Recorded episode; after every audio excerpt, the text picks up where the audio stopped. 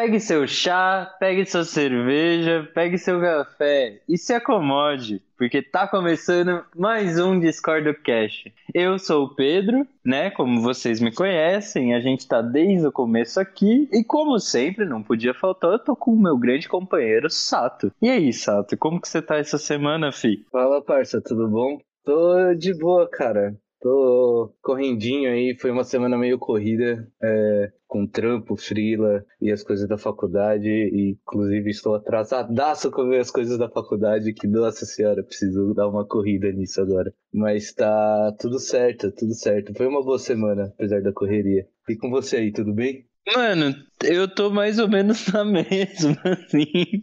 Não consigo. Mano, essa semana foi uma fita. Foi boa, afinal de contas, mas uma fita, assim. Eu não consegui entregar umas respostas para uns mini cursos que eu fiz da Federal do Paraná. Mas, enfim, não vou ficar com certificado, mas o conhecimento tá todo no caderno já. Fiz várias anotações importantes, foi a mais. Foi massa esses cursos, valeu a pena. Fica a dica aí pra galera, diálogos sobre história. Enfim, né, já acabou, acho que não vai dar mais para entrar, mas muito chave, muito chave essa iniciativa da Federal do Paraná. Era aquele curso que você tava falando, faz uma cota aqui, né? É, exato, tipo, mano, eu fiz em setembro, eu fiz em setembro, tipo, abri o curso em setembro, né? As videoaulas foram postadas em setembro. E aí eu tava fazendo. E aí agora em outubro tinha que entregar as respostas, mas enfim, eu tive uns problemas, aí passou da data de entrega.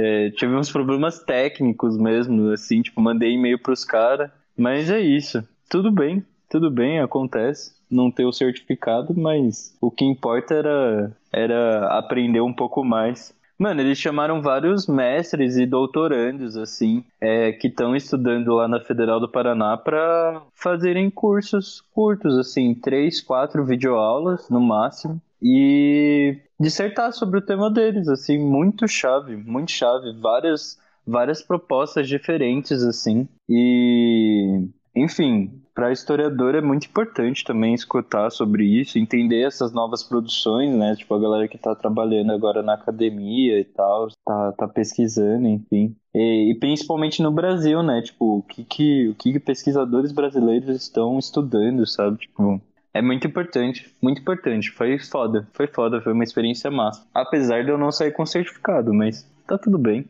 E hoje a gente tá com uma convidada mais do que especial, uma colega minha da faculdade, Thaís. Você tá bem? Tá tudo certo? Oi, gente. Tudo certo. Foi uma semana corrida também. Tô, tô tentando terminar um artigo para publicar e correndo também, porque eu tô com, com frio aí pra fazer e parece que nunca vai terminar, mas vai ser tudo bem, assim. E como sempre, não pode faltar aqui a pergunta, né? Quem é você pedindo um café, Thaís? Então, eu sou colega de faculdade dele, então eu também faço faculdade de História. Fiz um, um estudo sobre violência sexual no século XIX. Enfim, o que eu tô tentando publicar agora. E tem uns projetos paralelos de, de aquarela. É isso. Que aquarela? Que da é, hora. Nossa, que da hora. É, é um processo, assim, né? A aquarela é uma técnica que você, você não sabe muito bem o que, que vai acontecer no final. Tudo imprevisível. É ótimo. E imagina levar a aquarela pro cinema ainda. Tipo, meu Deus do céu, já é complexo fazer na mão. Imagina gravar isso e fazer uma animação Cara, é, dessas é coisas. Sim, é, tem gente que faz, né? Tem, tem, tem sim, grandes diretores que fazem. Tem grandes diretores. Sim. É, né? Acho que é mais fácil introduzindo o tema de hoje, né? A gente tratar sobre isso. A referência aqui tá clara pra gente, mas acho que pra quem tá escutando a gente não tá nem um pouco claro. Mas ah, o diretor que a gente tá se referindo é o grande Salta Carrata, e junto com outros três grandes diretores, né? Hayao Miyazaki, Kondo e Yonebayashi, esses quatro diretores, eles basicamente revolucionaram a animação como a gente pensa hoje em dia, né? Eles são os diretores e cofundadores, né? Os cofundadores acho que é mais o Hayao Miyazaki e o Isao Takahata. Junto com o Toshio. Do famoso Estúdio Ghibli. De forma artística, ou seja, ou folclórica também, ou histórica, né? Eu acho que o Estúdio Ghibli é magnífico, né? E como eu acabei comentando até com a Thaís, né? Tipo, essa técnica da aquarela que ficou muito famoso em, em um filme do. em dois filmes, né? Do, do Isao Takahata, né? O mais famoso acho que é a Princesa Kaguya, os contos da Princesa Kaguya. Que é algo lindíssimo, é belo, é belo, é simplesmente esteticamente belo, assim, é algo muito simples, mas ele passa a mensagem que tem que passar também, né? Sim, sim.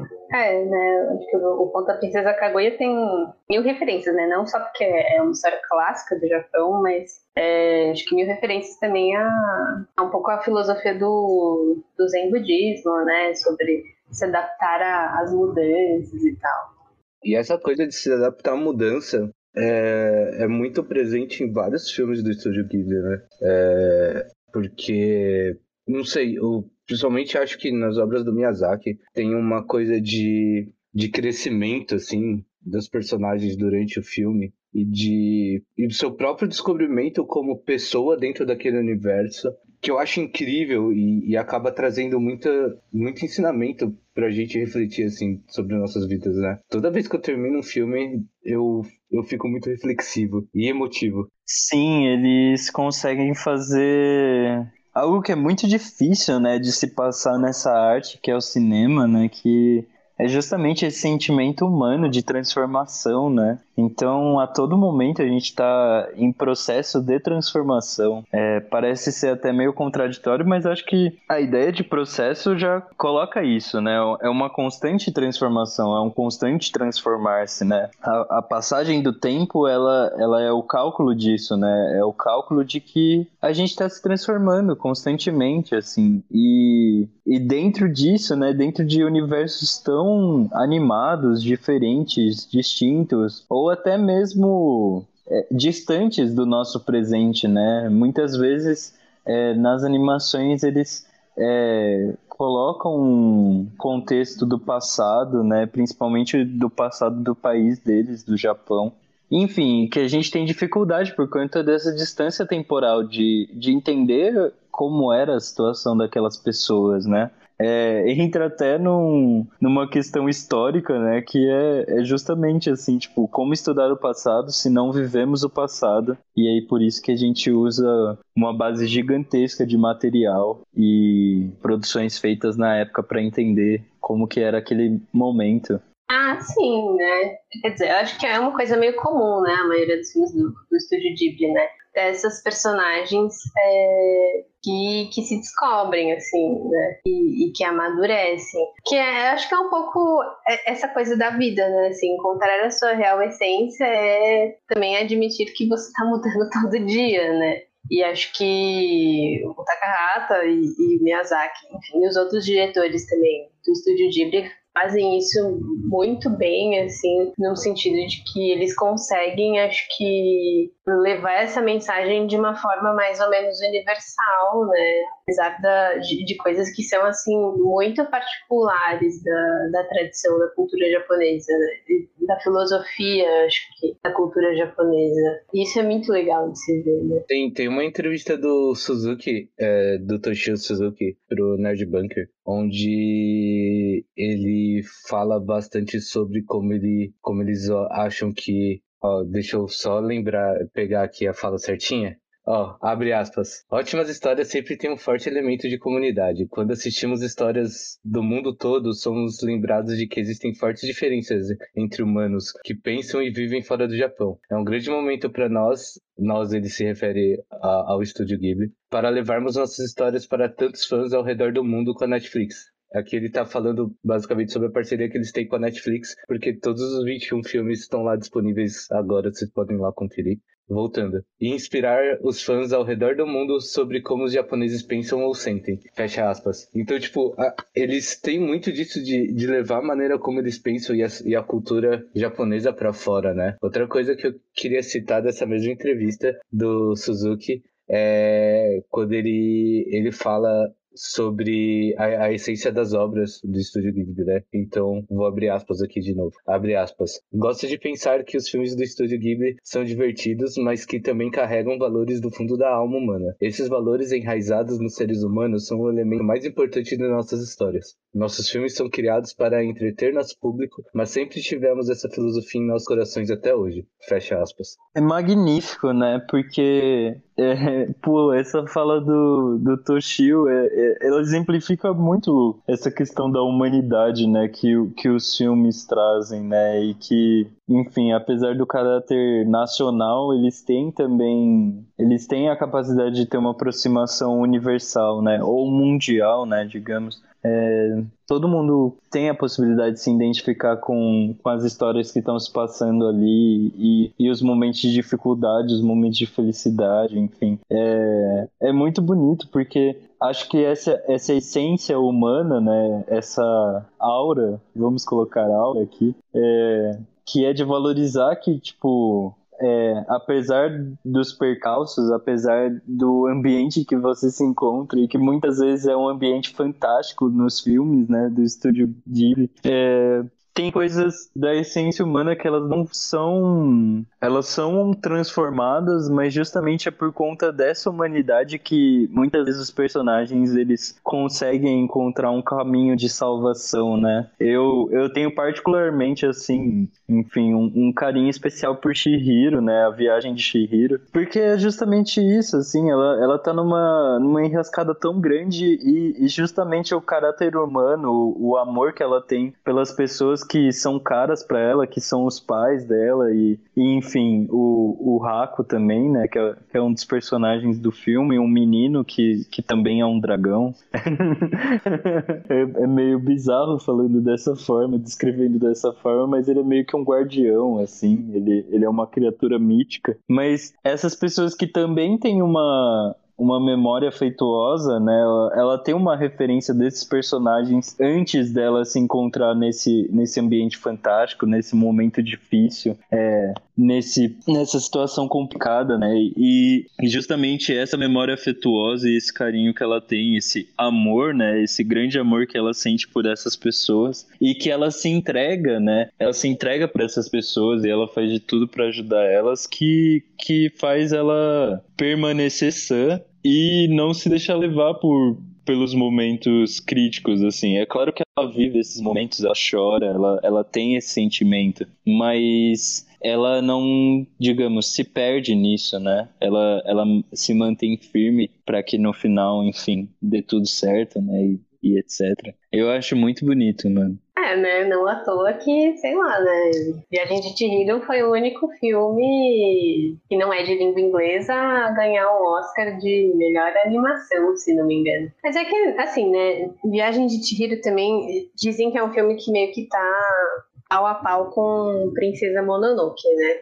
É, não só pela qualidade gráfica, né, mas, mas pela, pela relevância dos temas. Mas, assim, eu acho que tem uma particularidade é, do filme, né, de Viagem de, de Hiro, que, que assim, é que Princesa Mononoke eu acho que tem, tem muitos simbolismos é, e que são muito específicos do Japão, né, e que para quem é estrangeiro, às vezes é difícil de saber. É lógico, né, se a pessoa for lá pesquisar, ela vai saber, né, mas que, que Viagem de Chihiro não tem tanto, não é que não tenha, né, mas não tem tanto quanto Princesa Mononoke, né, e acho que isso também faz com que esse filme tenha sido um sucesso absurdo é, internacional. Mas, ah, assim, eu acho que eu tenho que concordar com você. É, o Estúdio Ghibli, acho que ele faz isso muito bem, né? De, de ver é, emoções humanas é, e questões aí que são muito humanas, apesar do, de colocar uns elementos mais, assim, realismo fantástico, né? É, acho que tem outro filme, assim, que, que eu gosto muito e, enfim, talvez seja meu preferido, né, do estúdio, que é o Serviço de Entregas da Kiki. Que... Ai, é muito fofo esse filme, meu Deus do céu. Eu amo esse filme, assim. Toda vez que eu tô numa crise existencial, eu assisto esse filme. Porque eu acho que é, é muito assim. Ela tentar, sei lá, descobrir meio que quem ela é, né? E, meu, é uma coisa muito humana, né? Você tentar entender assim quem você é no mundo, tipo, e às vezes o mundo também é uma coisa muito nova para você, né? Acho que esse é um filme que tem, que tem muito isso, assim, né? Porque ela tem que fazer um treinamento de bruxa e escolher uma cidade nova e ela escolhe assim uma cidade enorme no litoral em que, meu, ela não vai ser meio que ninguém, assim, porque tem muita gente, né? Que é um pouco, sei lá, aquela coisa do, do Flanner, né? Que o, o Baudelaire fala, enfim, corrijam-me se eu estiver errada, mas que é um pouco essa coisa do Flanner, né? É numa cidade grande, exceto pelo fato de que, enfim, né? A Kiki não gosta muito de, de ser uma Flanner. E, e ela tá lá tentando entender exatamente quem ela é, né? Enfim, acho que é, é muito isso, né? É uma questão muito humana. É, o Miyazaki fala bastante isso, né? Eu lembro de um vídeo dele onde ele fala que as histórias e ele estava fazendo uma crítica em relação a, a, a alguns uh, mangakas e animadores que estavam surgindo no Japão e é, não necessariamente em relação à animação, mas à história, né? O contar história. As pessoas estão tão preocupadas em, em conseguir desenhar bem, não sei o que, ficam tão trancadas em casa que as histórias parecem perder esse aspecto humano, né? Porque eles pararam de observar o mundo, né? Então, o Miyazaki fala que é, para você conseguir escrever uma história muito boa e para você conseguir entender o humano e conseguir refletir isso na sua obra e nos seus personagens, você precisa estar sentado numa praça observando o mundo acontecer sabe? E, e, isso é muito refletido, né? Essa observação do mundo e, esse, e essa sensibilidade com o exterior. É, exterior que eu falo é qualquer lugar fora da sua, da sua, de, da sua casa, sabe? E fora do, do núcleo você. É, essa sensibilidade, esse contato com o mundo e, com as, e como as coisas acontecem, como as pessoas reagem, é muito importante para eles conseguirem escrever as histórias deles, né? E o Estúdio Ghibli faz isso com uma maestria muito grande, assim. Então, é muito fácil você se afeiçoar aos, aos personagens, sabe? É muito fácil você compreender o que eles estão passando muito rápido, porque é muito próximo do que a gente passa, assim. Sim, é, que acho que nesse sentido, assim, né, para você criar boas animações e boas histórias, na real, né, eu acho que é, requer um exercício muito empático, talvez, sabe? De tentar entender o outro, né? É, e tentar transmitir isso. Porque, cara, acho que se você não, não entende assim, muito bem o outro, né? E não observa o outro, e, enfim, fica meio que só na sua bolha, é, você acaba não conseguindo conquistar as pessoas, né? Acho que tem isso também, né? Tem que ser agora. É, é aquela coisa, né? Se eu não me engano, o Tim Maia falou do, do sobrinho dele e fala: ah, precisa sofrer um pouco, tomar uns chips, sofrer por amor aí pra conseguir escrever umas músicas melhor aí, mas ele canta bem. Nossa, sim, é, é muito isso mesmo. E que tá muito relacionado com esse aspecto de experienciar, né? Tanto a fala do Tim Maia, quanto o próprio conceito do Baudelaire de Flanner, né? Que, enfim, o, o Benjamin, né? O Benjamin naquele livro Baudelaire e a Modernidade, ele, ele vai conceituar o, é, a ideia de flanar, né? Que é, é, é basicamente você ir é, ficar à deriva numa cidade nova, né? Você ir caminhando por ruas que você não conhece e, e tentar ir vivendo aquilo, né? Prestando atenção no seu exterior, prestando atenção nas pessoas, prestando atenção na arquitetura, né? Em como os modos sociais se comportam, né? E etc. E, e o... Enfim, né? Acho que os diretores do, do estúdio Ghibli, eles apresentam muito isso, sabe? De que você tem que ter uma abertura também para receber essas histórias, mas não só receber no sentido de, ah, vou sentar aqui e ver um filme, mas é, de se colocar à disposição também para se sensibilizar, né? É, acho curioso porque pouco tempo atrás eu estava vendo o Túmulo dos Vagalumes, né? Que é um, uma obra fantástica do Isao Takahata e é, e é um dos acho que é o único, né? Que não tá no catálogo da Netflix, mas tem no YouTube. É, tem no YouTube o filme inteiro. E vale muito a pena ver. E enfim, né, o, o filme ele, ele trata dessa memória da guerra, né, que é um tema recorrente no estúdio Ghibli. A Segunda Guerra Mundial é, foi um fato vivido, acho que por todos os diretores, né, do estúdio Ghibli. E traz a história de dois irmãos, né? A Setsuko, que é a irmã mais nova, e o Seita, que é o irmão mais velho. É, e sobre a família deles, né? A mãe deles e o pai deles, que é um marinheiro e, e tá lutando na guerra e etc. E por mais que eu não, nunca tenha vivido a Segunda Guerra Mundial, enfim, nasci muito tempo depois, né, e, e, não moro no Japão, né, nosso país ele teve uma participação bem pequena na Segunda Guerra Mundial, comparado a esses países que estavam realmente dentro do conflito, né, e é de uma sensibilidade, é de uma sensibilidade. Porque é isso, é, por mais que eu não tenha vivido a guerra, o filme ele vai trazendo uma narrativa e ele vai tratando de temas que são tão humanos como a questão da fome, a questão do sofrimento, a questão da perda de um parente, a relação dos vagalumes com o terror, com a morte, é, é impressionante e é de uma sutileza, né? Eu acho que as figuras de linguagem que o estúdio Ghibli usa também são magníficas, assim, né? Nesse caso desse filme, é, acho que tem duas, duas possibilidades de leitura, né? Que é uma das primeiras cenas do filme que os vagalumes eles parecem com as bombas incendiárias, né? Que os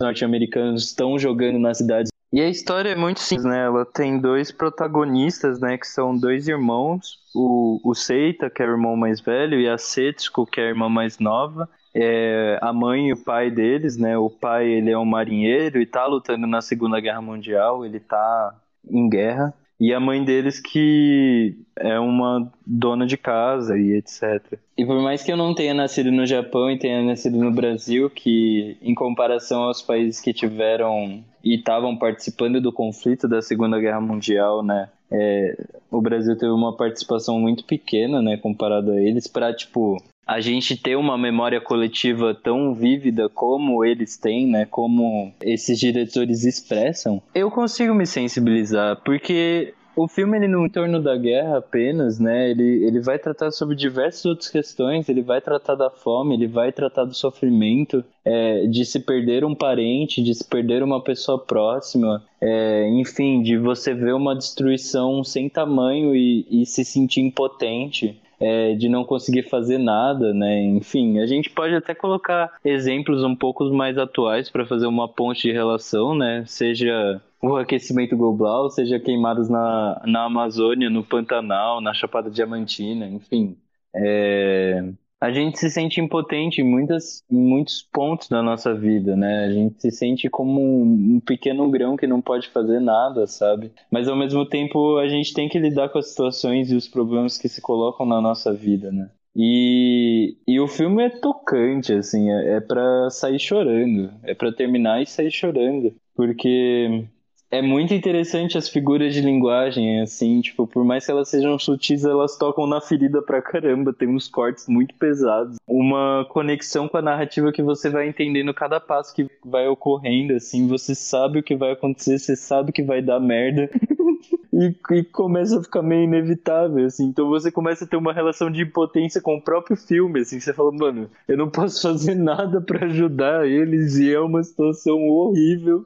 e eles são personagens que você cria uma empatia, né? Tanto por serem crianças e estarem vivendo uma situação de guerra, o que é algo horrível, né? Mas também por essas questões de humanidade né? Então, enfim, você vendo uma pessoa passar fome, você vendo uma pessoa sofrendo porque perdeu um parente, é algo horroroso, é algo horroroso e todo mundo sente isso um pouco na pele, né? Seja na cidade grande em que a gente vê várias pessoas é, em condições de extrema pobreza, né, morando na rua, é, seja quando a gente perde um parente próximo, é, é, é, é horrível, é horrível.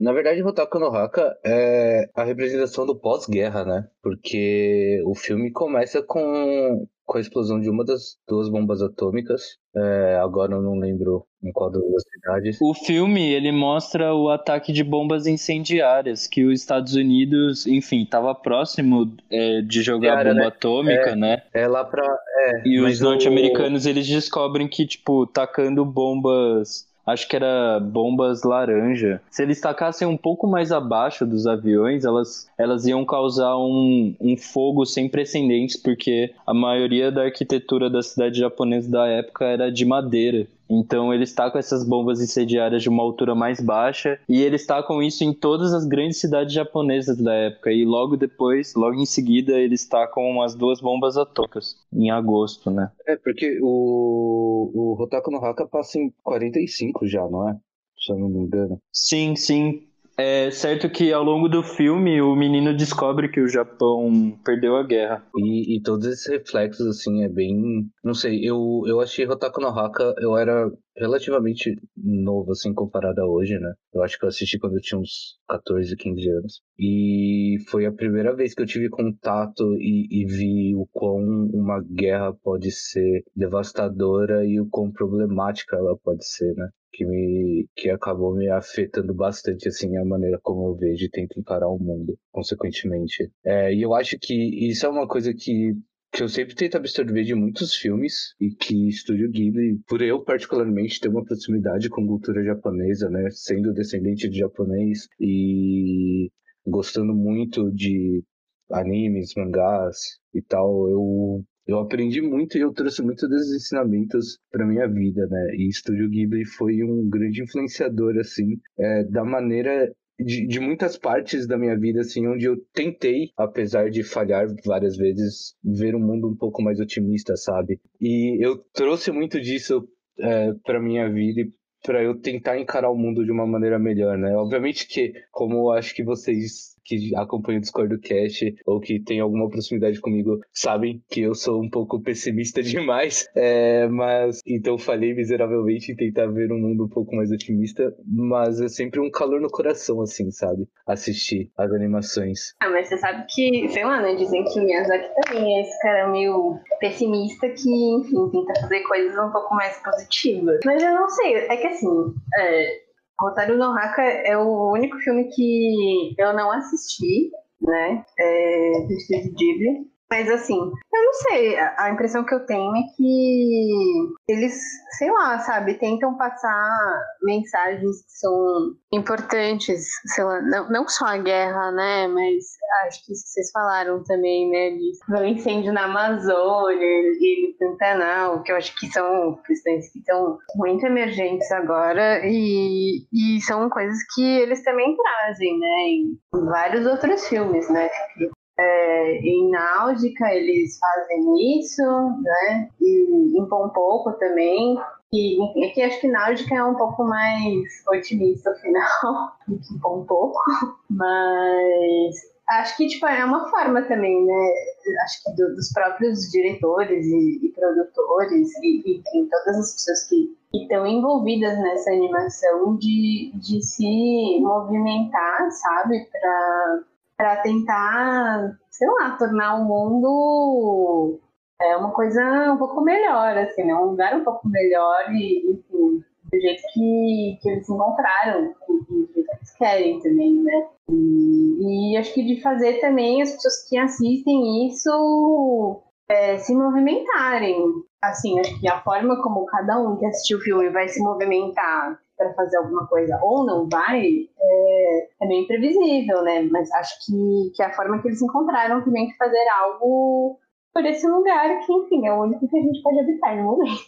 E o Miyazaki, ele traz muito essa reflexão sobre o homem com a natureza, né? Em grande parte das suas, das suas obras, assim, o, o Miyazaki, ele, eu acho que ele é um dos poucos é, diretores, roteiristas e animadores japoneses, assim, Obviamente não é o único, mas é como o Japão é um país extremamente machista e patriarcal pra caralho, e tem vários outros problemas, mas enfim. É, é, o, o, Miyazaki ele tem uma, uma delicadeza em tratar personagens femininas e tratar essa relação do homem com a natureza que é muito claro na maioria das suas obras, assim, sabe? É, a Thaís falou do Nausica. Nausica, nossa, é, Nausica e Princess Mononoke são, acho que as duas animações que eu mais gosto do Estúdio Ghibli. Obviamente que eu eu sou apaixonado por todas, mas essas me tocam de um jeito diferente. Principalmente por, por essa questão ambiental, né? Onde é, na Princess Mononoke é uma coisa meio pré-revolução industrial, mais ou menos assim, onde é, ainda tem todo um misticismo em volta da floresta, que é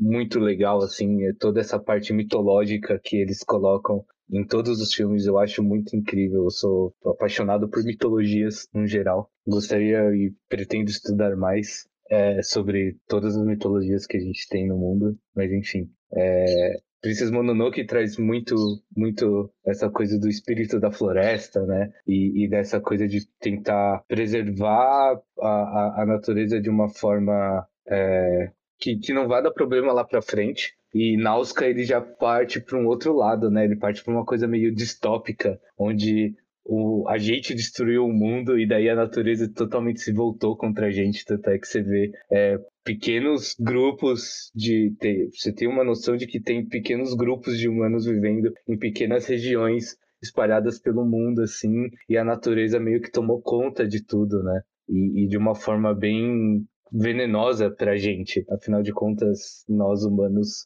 somos um câncer no planeta. Terminou a fala de uma forma super positiva. A gente é um câncer do planeta. Ah, gente, a gente é, não é? Não, vamos lá, vamos não, lá. Não, eu concordo, eu concordo. Ah, também, né? Assim, vamos, que seres humanos também são um câncer do planeta, né? É, exatamente. Tipo um ecofascismo também, tá ligado? É.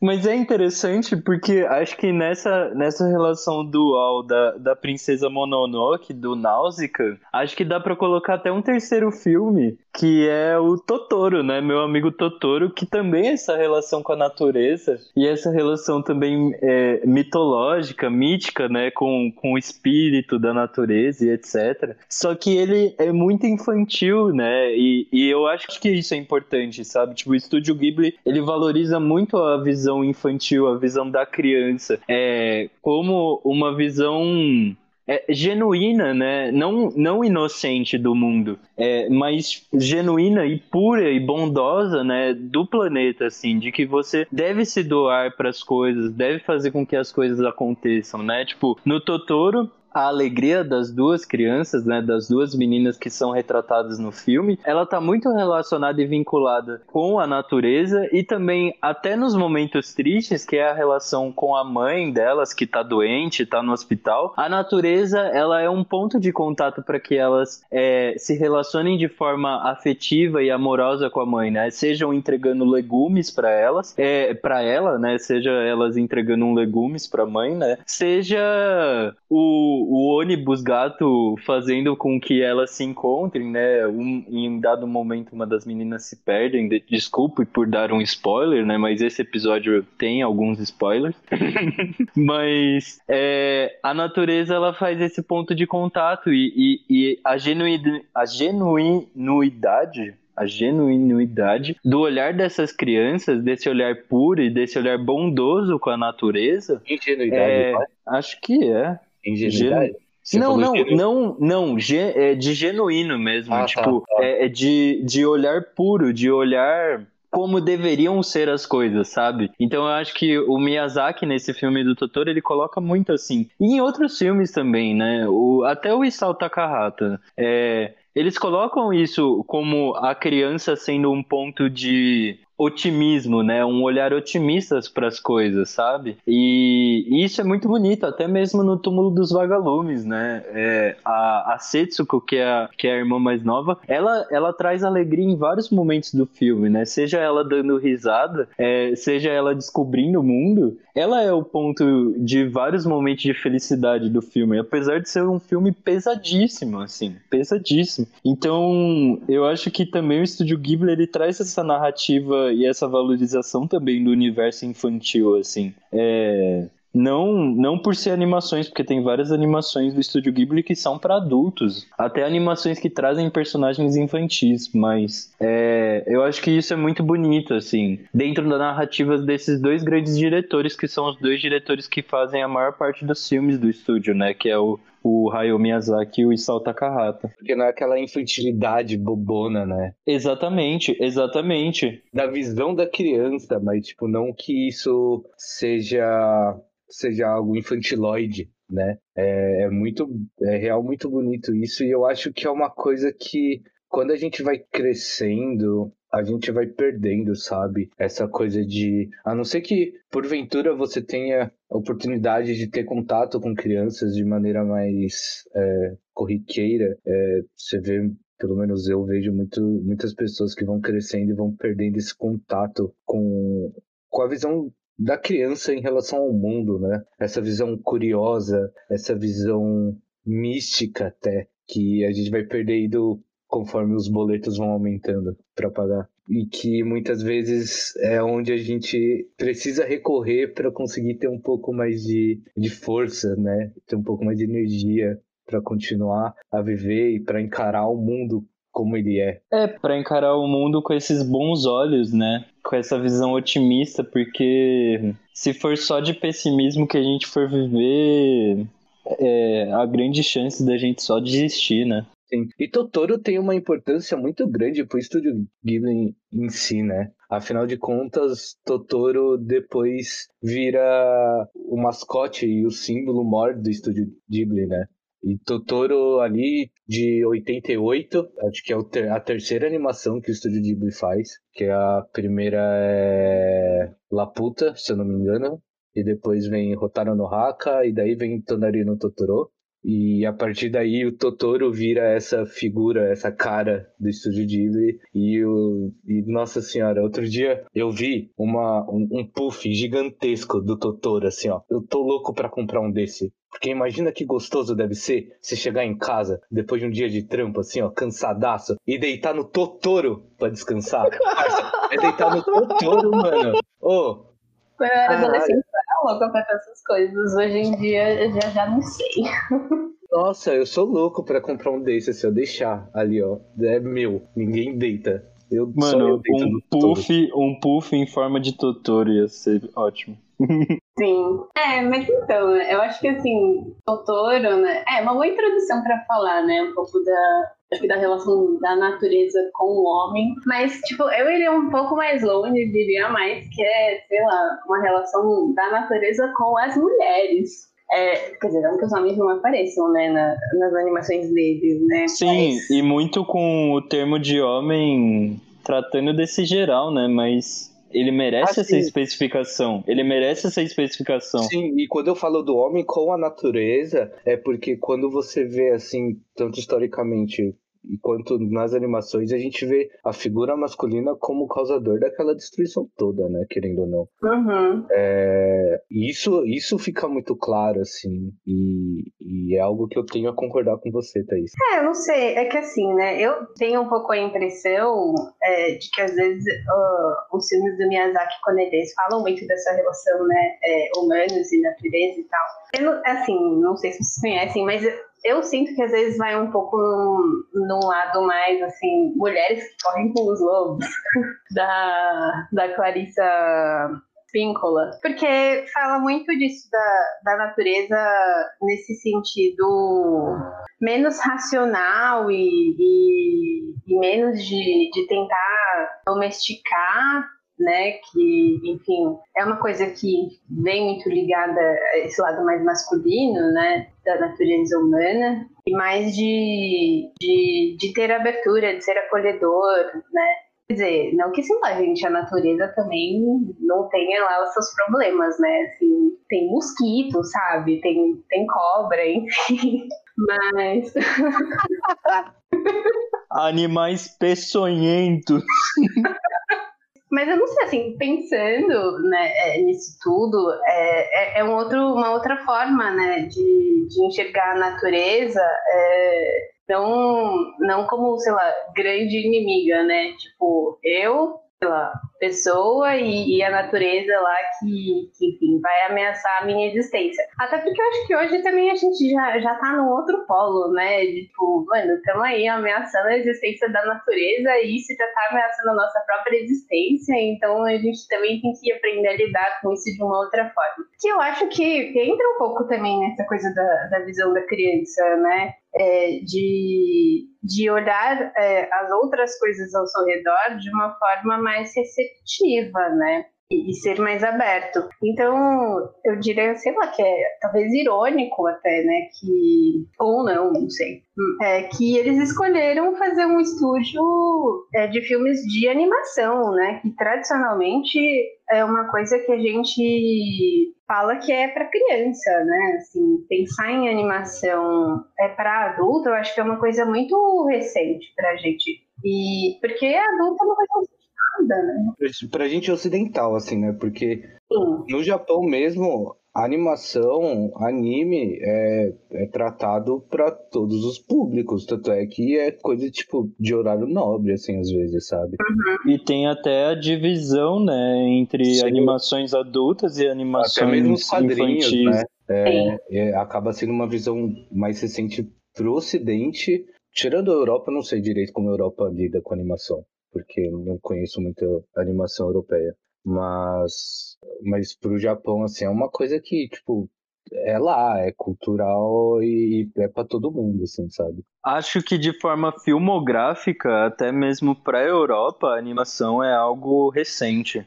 Eu acho que é algo recente. Tá certo que tem um tratamento da charge, né? Tem, enfim, os quadrinhos, eles foram muito importantes e eles ocuparam esse espaço durante muito tempo, né? Mas eu acho que de forma filmográfica é uma recepção do ocidente da cultura oriental. E é engraçado, né, que esse movimento ele acontece justamente nesse boom de globalização, né?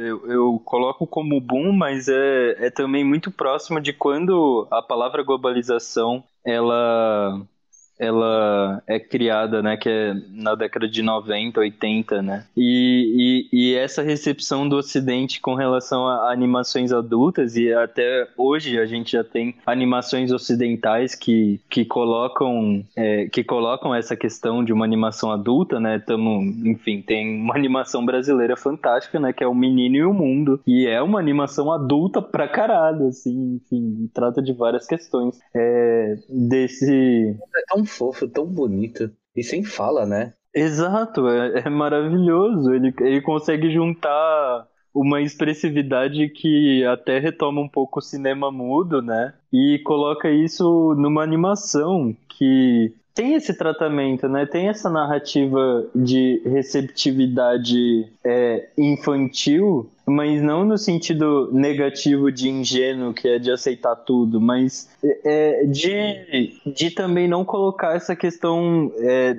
dominativa, né, sobre as coisas, né? Então, acho muito foda a, a fala da Thaís de até de também citar esse livro magnífico, né, que é, é As Mulheres Correm Como Lobos, e que trata justamente de desmistificar ou também questionar esse nosso passado ou essa ancestralidade, né, é, humana como um todo, de divisão é, do homem como caçador, o homem pré-histórico como caçador, enfim, ou também não só pré-histórico, né, de sociedades cíclicas e, e que vivem de subsistência e que existem até hoje, né, que, que, que estabelecem essa divisão antropológica, né, de colocar o homem como a figura caçadora, a figura que tem que dominar a natureza, e a mulher como essa figura afetuosa que, que recebe a natureza e a trata, digamos, com, é, enfim, nesse imaginário de carinho também também, né? Mas também está aplicando uma mudança, né? Enfim, é... e que isso se expressa até hoje na nossa sociedade, na nossa sociedade moderna, na nossa modernidade, né? E o quão isso também é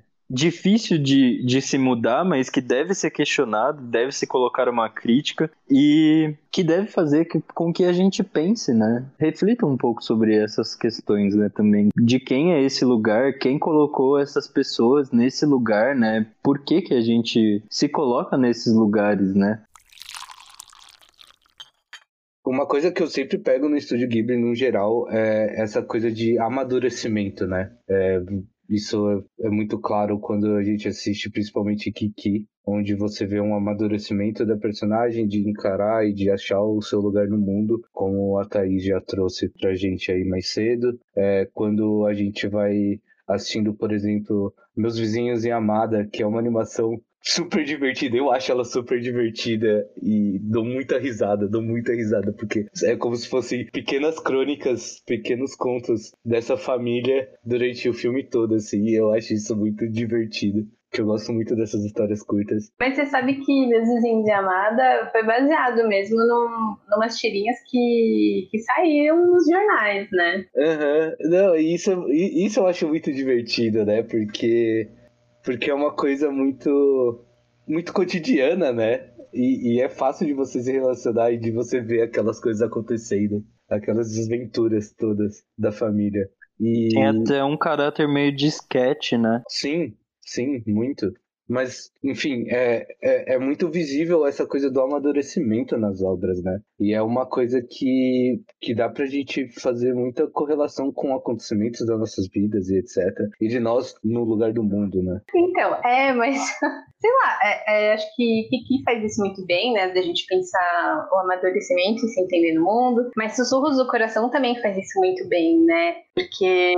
Esse filme é faz. foda. Amo esse filme também que a, a Shizuko, acho que é esse o nome, né? Shizuko, ela tá lá, ainda tem ensino médio, e enfim, o crush dela já, tipo, tá tudo decidido na vida, assim, vou me mudar lá pra Itália e fazer violino e sei lá o quê, e ela tá meio, é, mano, sei lá o que, que eu vou fazer. Acho que eu vou escrever uma história aqui para me entender melhor.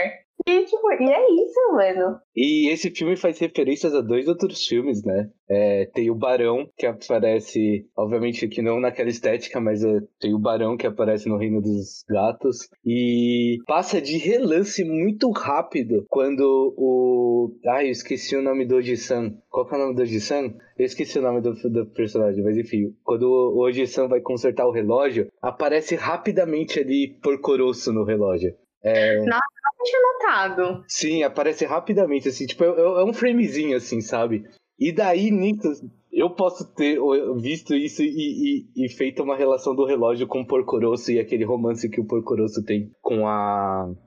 Nossa senhora, eu sou horrível pra nome, gente, perdão. Mas enfim, com a humana lá. E, e sei lá, eu revi é, Sussurros do Coração faz, fazem dois dias, acho. E daí eu percebi essas coisinhas assim e eu fiz essas relações. Provavelmente foi proposital, mas não dá pra ter certeza, mas enfim. É, mas eu achei essas relações ali, essas referências ali no meio de uma maneira tão sutil assim que eu fiquei encantada ainda com o filme. E é muito curioso também esse trabalho, né? Esses temas, né, que o, que o que o estúdio trabalha, né? Como, por exemplo, a Kiki, que é através do trabalho dela que ela tenta se colocar no mundo, né? Certo que até no próprio título do filme já tem meio isso, né? O serviço de entregas da, da Kiki. E, e sussurros do coração, pelo amor de Deus, né? Tipo, mano, é, é, é um carinho no coração dessa forma de, de se descobrir que eu acho que é um tema recorrente, assim, nos filmes, sabe? Tipo, é, então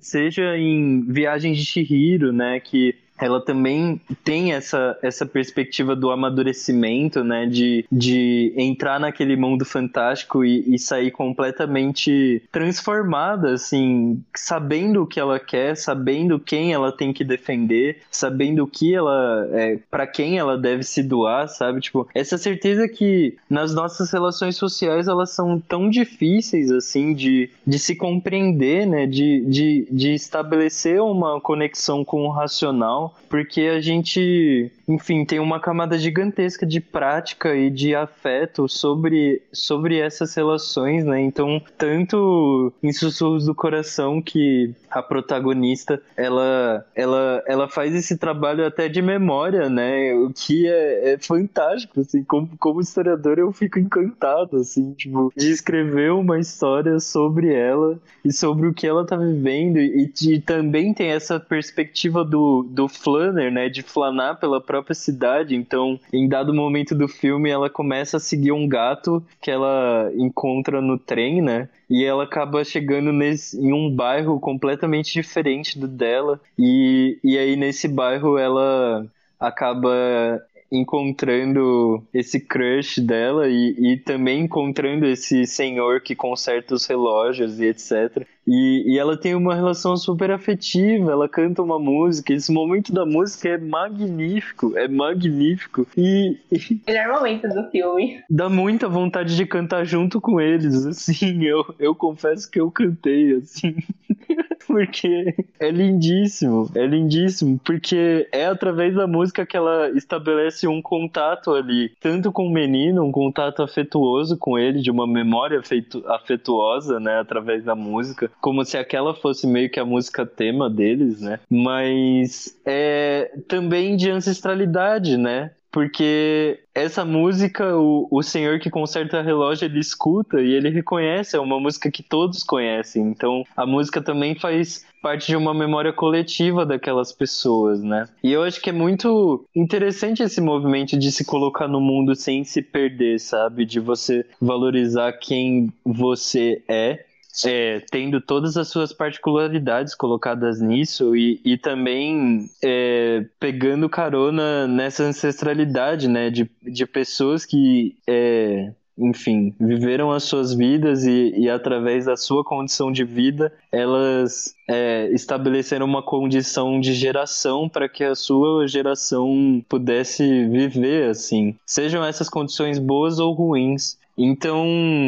é muito interessante. E aí o presente, né? Esse momento em que a gente acompanha esses personagens, o, o, presente desses personagens, ele se torna esse grande momento de disputa, né? De encontro do próprio presente, né? Então eu tenho várias perspectivas, eu tenho várias promessas, eu tenho várias, é, vários sonhos do que eu quero fazer no futuro, mas como que eu posso achar esse caminho, né? Como que eu posso me encontrar? Como que eu posso achar o meu lugar, né, para conseguir fazer essas coisas que eu tanto quero no futuro? E aí o passado pode te dar uma resposta ou pelo menos ajudar a saber como se encontrar, né? E isso é muito bonito assim, como eu puxei um pouco a sardinha para a história, mas eu não consigo me afastar também, assim, quando eu, quando eu vejo filmes como do estúdio Ghibli. Como, por exemplo, Castelo Animado. Eu acho que Castelo Animado tem um jogo magnífico, tanto do, do feitiço, né, é, da menina se tornar velha,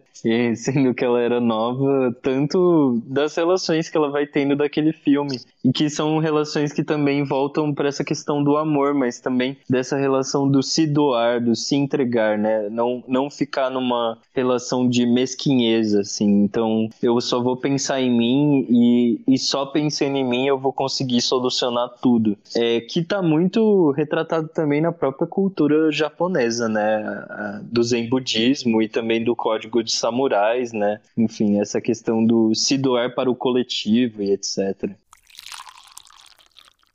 É, que pensando aqui agora, né, assim, sei lá, não só no, no filme Sussurros do Coração, né? Mas do próprio Castelo Animada, né? Eu acho que são narrativas, acho que de amadurecimento e, e, de descoberta, acho que não só assim, não só em relação ao mundo, né? Tipo, mundo, planeta Terra, universo, mas acho que é se descobrir e se entender em relação ao outro, sabe?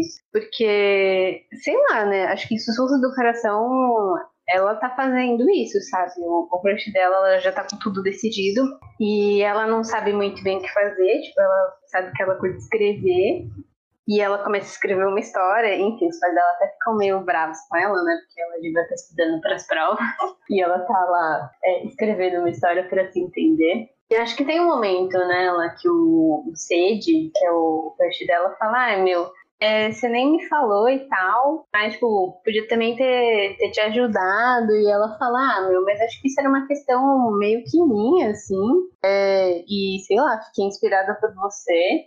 E, e no final, tipo, foi difícil ter escrevido esse romance, essa história. Mas eu acho que hoje eu, eu me entendo melhor, né? E, e sei lá, acho que com a Sophie do, do, Castelo Animado rola isso também, né? Porque ela era, sei lá, uma chapeleira é, que se vestia de um, de um jeito super, super austero, tudo bem, né? No final, no final ela continua se vestindo desse jeito, mas, mas ela achava que ela tinha que viver assim, aquela vida meio. É, é isso, assim, que caiu aqui um pouco no meu colo, tenho que continuar as coisas do jeito que elas são. E aí, enfim, né, ela se envolve lá com, com o Hal e, e, e, começa a ver que, as coisas não são assim. E ela meio que acaba também construindo uma relação muito muito de família, né? Assim, no, no castelo dele, né? Porque tem um aprendiz, o Hal, que a gente não sabe muito bem de onde veio e, e para onde vai a gente também não sabe, mas a gente sabe que ele tá lá e, e, e tem o próprio Hawk, enfim, tem os próprios medos, mas que, tipo, não, não se encaixa muito bem ali no, no que tá pré-estabelecido, né? E acho que isso também é, revela um pouco essa potência é, de criação do novo, né? É, não se esquecendo um pouco dessa, dessa coisa da tradição, né? É, que eu acho que é, é, um pouco isso, assim, né? Os filmes do, do Estúdio Ghibli. É um pouco meio que, ah, é, é se perder se encontrar, tipo, entender qual é a essência que eu quero adotar e, e qual é a coisa que eu quero criar de novo aqui. É, eu não sei, né? Acho que é meio, meio que a Hannah Arendt fala, assim, é, dessa relação entre tradição e, e novidade é, no mundo, assim, né? Entender que, que tradição pode ser um, um ótimo guia também para gente criar coisas inéditas pra gente. Exato, exato. Caraca. O Calcifer e o Kakashi no Kazu são os melhores personagens desse filme. E o Calcifer, ele tem essa relação com a família, né? Que fica muito clara no final, né? Porque, enfim, o Calcifer, ele é aquela estrela, né? Que, enfim, vive lá longe. A gente fica imaginando que tem toda a liberdade do mundo. Mas ele não tem contato com ninguém, né? E aí ele, ele vai embora e ele volta logo em seguida falando, mano, fiquei com saudade de vocês. O Calcifer come casca de ovo. A cena do café da manhã, do House fazendo café da manhã, pra mim é a cena mais mano, divertida desse filme. Ele é um fogo com dois olhos e uma boca. Ele é incrível, o Cosper é incrível. E ele é um demônio. Simplesmente o melhor personagem. Isso, isso eu, eu devo concordar, assim. Por mais que eu tenha. Eu, eu tenha paixões inestimáveis pela Sophie, assim, porque eu, eu me vejo muito nela, assim, tipo. E eu acho que é isso, isso que é muito bonito, assim. A gente acaba se entendendo nesses personagens, né? Tipo, que por mais que eles estejam em contextos bizarros, que não se aproximam com a gente, é, eles têm essa humanidade dos mesmos problemas com a gente, né? De se relacionar com a tradição, ou seja, de, de aceitar as coisas como elas estão e, e tentar fazer da melhor forma para que elas continuem dessa maneira e viver viver nossas vidas é, pacatas e, e simples e etc. Mas também quando a gente descobre certas emoções, né? É, e não só emoções como a gente coloca nesse grupo, né? Seja ela o amor, como, como a Sophie sente pelo Hal, mas também emoções de viver, sabe? Tipo, caraca, mano, viver tem a sua magia também, sabe? Tipo, é especial ter uma família também. E, enfim, né? É especial ter relações, né? E, e eu acho que isso, é, relações sociais, elas se encontram nesse âmbito da emoção, né? Do, do afeto. Então, tudo que afeta a gente, que diz um pouco sobre a nossa vida, né? Que faz a gente refletir um pouco sobre o que a gente está fazendo e sobre os momentos pelos quais a gente está passando, sejam eles de transformação ou sejam eles de é, continuidade, né?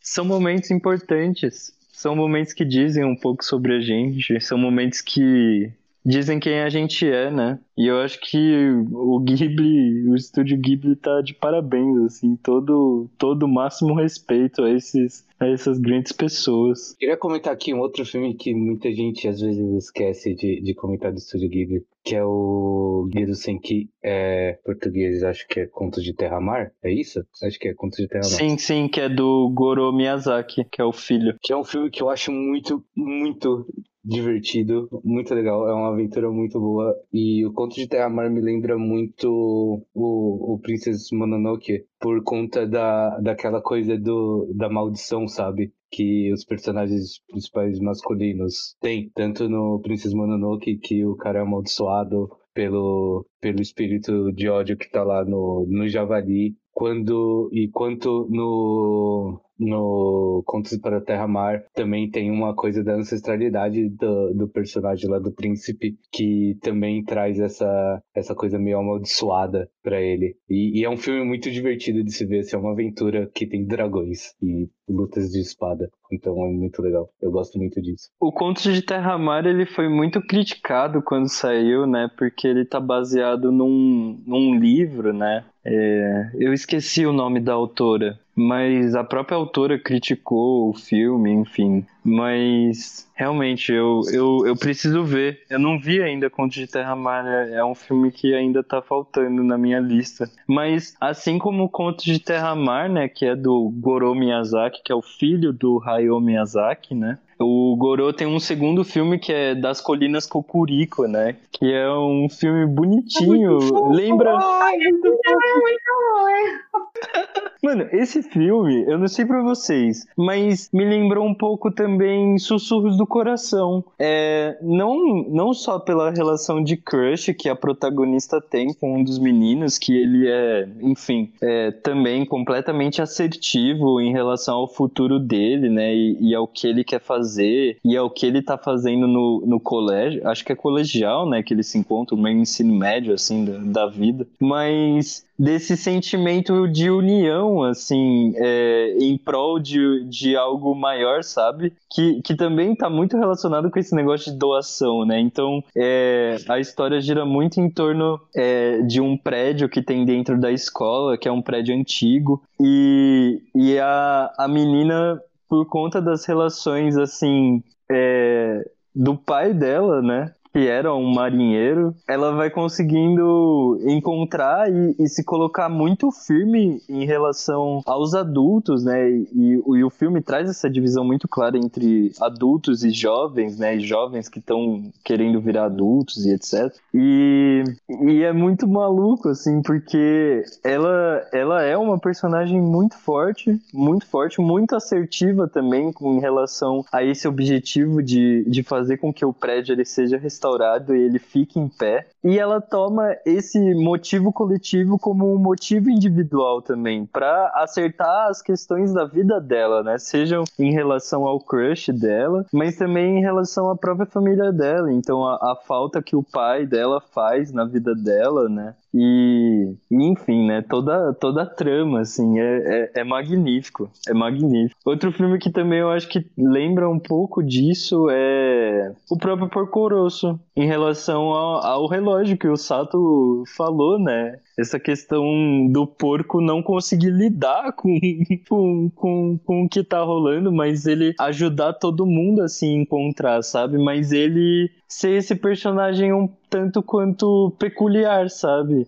Que ele não consegue lidar com o afeto dessas pessoas. E que, e que para ele são muito caros. E esse medo de magoar essas pessoas futuramente, né, também é algo muito maluco. Que eu acho que o pai dessa menina, né, na, das colinas Cucurico, ele passa um pouco, mas infelizmente ele acaba falecendo, né, então tem muito isso. E aí ele faz tudo que é possível enquanto ele estava vivo, sabe, mas essa memória, né, que é sempre retomada pela, pela fotografia, né, do, do do, do pai dela com, com os dois companheiros da Marinha, né? É, é, é algo que fica sendo retomado pelo filme a todo momento, assim. Eu não sei se a minha ponte de relação com o Porco foi muito, foi muito, sei lá, lógica, mas é isso, eu adoro Porco Rosso também. É, eu, eu, não sei também, mas, mas você falou de Porco Rosso, tem algumas coisas que eu queria comentar sobre esse filme. É, uma delas é que ele tem um, uma coisa da, da narrativa onde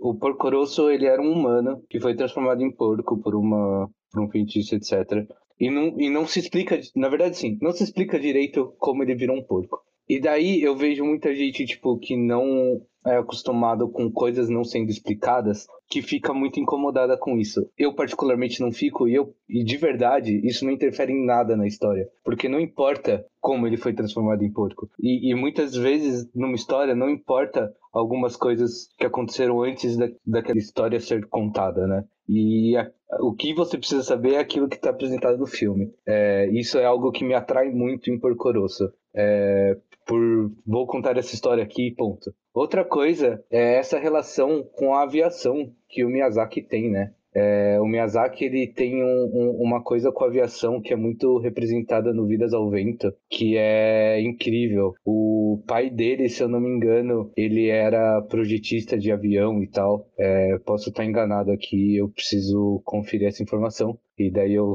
falo mais pra frente se essa informação é verdadeira ou não. Mas ele, ele tem essa coisa com a aviação de, de ver o pai dele é, projetando aviões e tudo mais. E em quase todos os filmes do Miyazaki tem alguma coisa relacionada à aviação. Então você tem Porco Rosso, que tem o, o, os aviões mesmo, da, da época da Segunda Guerra. Você tem na Nausca os planadores, que você vê toda uma, uma questão de aerodinâmica etc. de que ele para pra pensar em relação, obviamente, que funcione naquele universo. Tudo isso é, é, muito incrível, assim, ele tem um cuidado muito grande ao desenhar os aviões. Tanto é que o, os aviões dele eu acho muito bonitos, assim. E é algo que eu não tenho muita habilidade para desenhar. Castelo no Céu também é outro filme que faz alusão aos aviões, né? O próprio sim, sim, Castelo Animado, né? Enfim, várias, várias relações, assim. E, é, e, parece até uma relação meio de amor e ódio, né? Na verdade, de amor, mas o parece que o Miyazaki, ele, ele, ele fica muito transtornado, assim como o Santos Dumont, né? Que a gente tem aquele relato do Santos Dumont quando ele observa aviões na. Agora eu não sei se é na Primeira Guerra ou se é na Segunda Guerra Mundial mas quando ele observa que os aviões eles estavam sendo utilizados para jogar bomba na, na, nas populações, né? E aí ele entra numa depressão fodida, né? Enfim, e fica muito magoado com tudo isso, tipo, o que fizeram com o que eu criei, sabe? Só confirmando aqui, é sim o, o pai do Miyazaki, o Katsuji Miyazaki, é, ele tinha uma, uma fábrica de leme para os caças de combate japoneses durante a Segunda Guerra. Ah, eu não sabia disso. Mas bom, tá explicado aí um pouco a relação que ele tem também com a aviação, né? Mas, então, ah, voltando lá no, no Contos de Terra Mar, né? Eu acho que foi um filme muito criticado porque dizem que é um roteiro meio mal elaborado, assim, né? Umas pontas soltas, tipo, umas potências que podiam ter sido um pouco mais exploradas. Enfim, é que as pessoas falam que é um filme muito ruim. Mas, ah, não sei, assim, eu acho que é, é um filme. Diria que é, é um filme meio passando, assim, tipo, é um filme bacana, mas para mim é, é, um filme meio ampassando. É, exatamente porque acho que tem umas coisas que, sei lá, tem umas potências que podiam ter sido exploradas um pouco melhor. Até, até entendo, assim, sei lá, quem faz essas críticas, mas não acho que é um filme, assim, tão ruim. Só que, sei lá, né, ao mesmo tempo acho que o estúdio Ghibli, meio que como um todo, tem, tem essa coisinha, assim, sabe? De, de não explicar tudo, é, de todas as coisas, enfim, é, não ficarem totalmente fechadas e finalizadas no roteiro, sabe? É, às vezes as coisas meio que acabam do jeito que, sei lá, quem tá assistindo não quer. E, enfim, é uma coisa meio, é, sei lá, lide com isso aí, você que tá assistindo. é, mas não sei, assim, é, eu acho que essa coisa da aviação lembra muito o filme né, que ele fez, do Vidas ao Vento, né? Que é meio biográfico, né? Do, do projetista que fez o o Caça ao Zero, né? O Jiro Hirokoshi. E, assim, é um filme bacana, mas eu particularmente acho que, que sei lá, o Hayao Miyazaki ele explora podia ter explorado um pouco mais essa relação com, com a guerra, né? Porque eu acho que em todos os filmes que ele fala sobre aviação, né? Tanto do Coroço quanto o Vidas ao Vento, eu acho que ele tá um pouco nessa relação meio amor, mais, mais angústia aí com a aviação.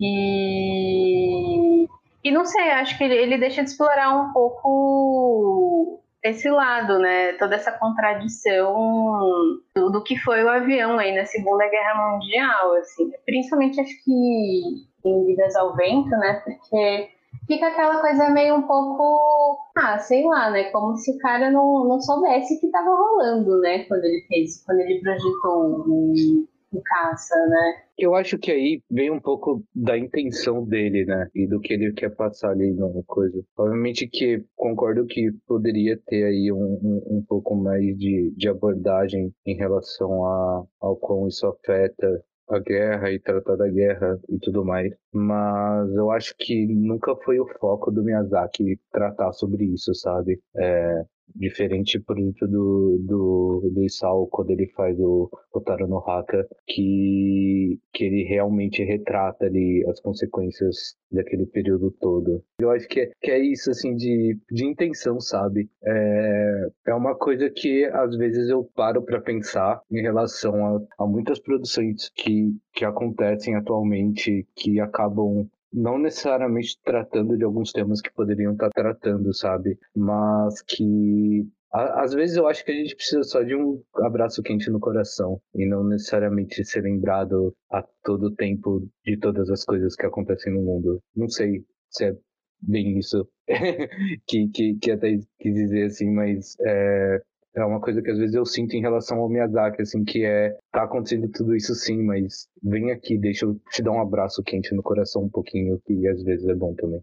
Não, justo. É, eu acho que esse filme era, é muito uma questão de, de intenção mesmo. Né? É claro, né? Eu acho que ele vai falar um pouco dessa, dessa parte mais. Ai, amenidades da vida, enfim, né? Ainda mais quando, sei lá, o mundo tá. Quer dizer, não que o mundo nunca tenha sido complicado, né? Mas enfim, tá mais complicado, talvez, do que antes. É, até entendo, tipo, essa questão de intenção. Mas sei lá, né? É, acho que fica meio. Não sei, como é que eu posso dizer, assim? Um filme meio. Acho que falta um pouco essa, essa coisa da, da contradição, sabe? Porque ele vai falar, acho que da guerra só no final, pra falar, tipo, é, perdemos. Porque, assim, eu acho que é um filme que fala muito sobre, sobre homenagem, sabe? É, e não tô falando que, sei lá, não seja importante e que não seja legítimo, né? Porque, enfim, foram vidas que foram perdidos aí, né? Durante a Segunda Guerra, e, e de fato foi muito importante é, para o Japão é, ter, ter projetado esse avião, mas não sei, assim, às vezes falta um pouquinho mais de reflexão, não no sentido de que, ah, nossa, é, vou assistir esse filme e agora eu vou, vou militar por essa causa. Mas acho que às vezes é, deixar um pouco é, mais clara essa contradição, porque, sei lá, né, a humanidade é, é contraditória, sabe? É quase um aspecto humano, né? Exato, a contradição faz parte da nossa vida, assim, né?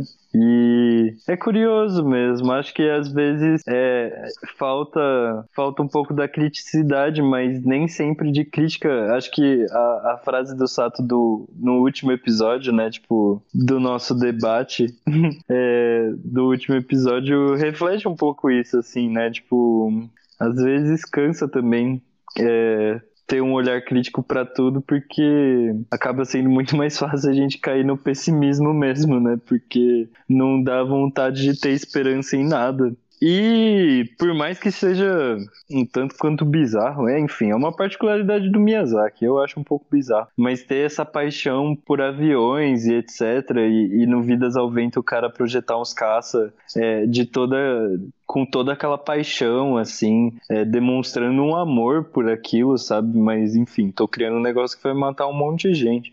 É isso, né?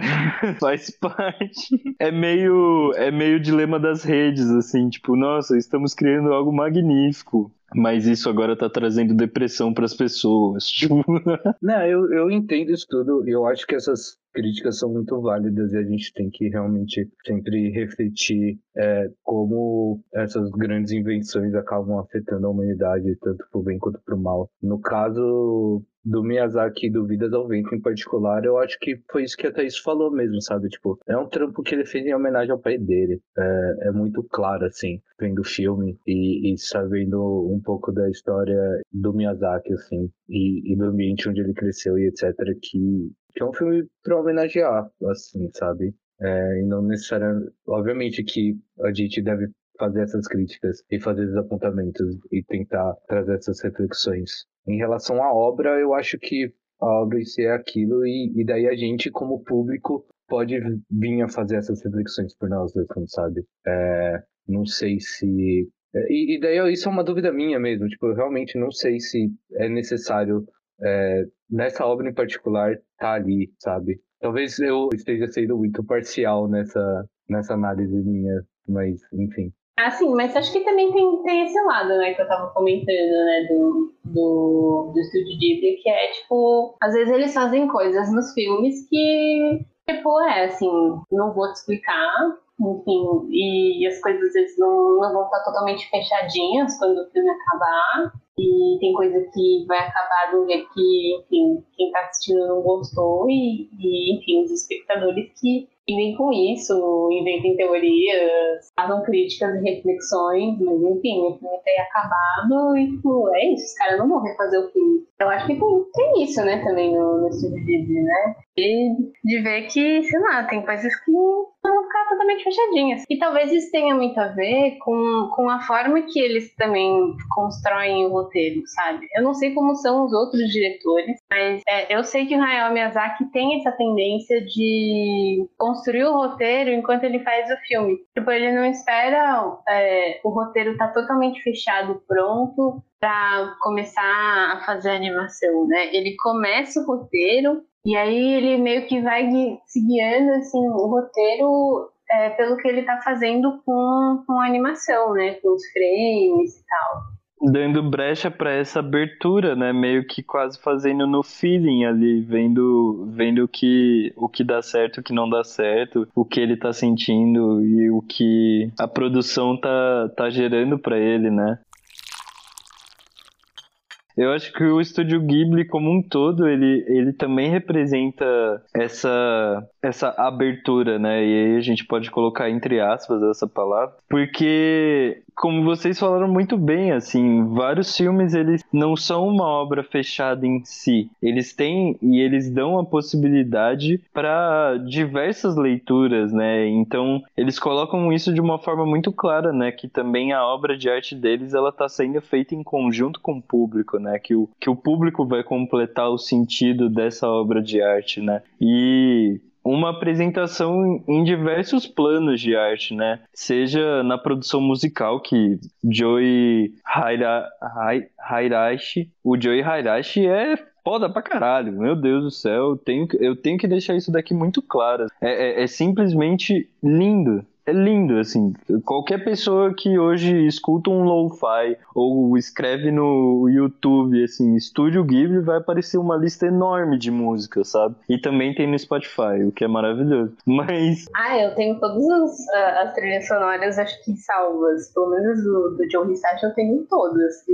Sim, e, e, e, é isso, assim, eles, eles entregam uma obra que não é, enfim, não tá só digamos, fechada na sétima arte como um todo, assim. Eu acho que é nisso que também se encontra o aspecto de abertura, né? Tanto no roteiro, tanto na forma como eles estão fazendo o filme, né? Então tem técnicas diferentes em alguns filmes, né? Como a gente citou no começo, né? O, o Isao Takahata, ele faz o, o, os vizinhos Yamada e os contos da Princesa Kaguya nessa técnica meio aquarela, meio desenho, enfim, é um negócio é, meio indefinido, assim. Mas acho que isso é, é, é, muito bonito, assim. E conversa muito com esse momento também que a gente vive da produção cinematográfica, né? Tem uma possibilidade gigantesca, assim, de tecnologia, mas eles, ao mesmo tempo, têm a, o pé no chão, digamos, de, de bater o pé e, e manter uma estética do deles, né? Uma estética que, enfim, ficou consagrada, né? De animação. Exatamente, exatamente. Uns traços muito claros, assim, e, enfim, né?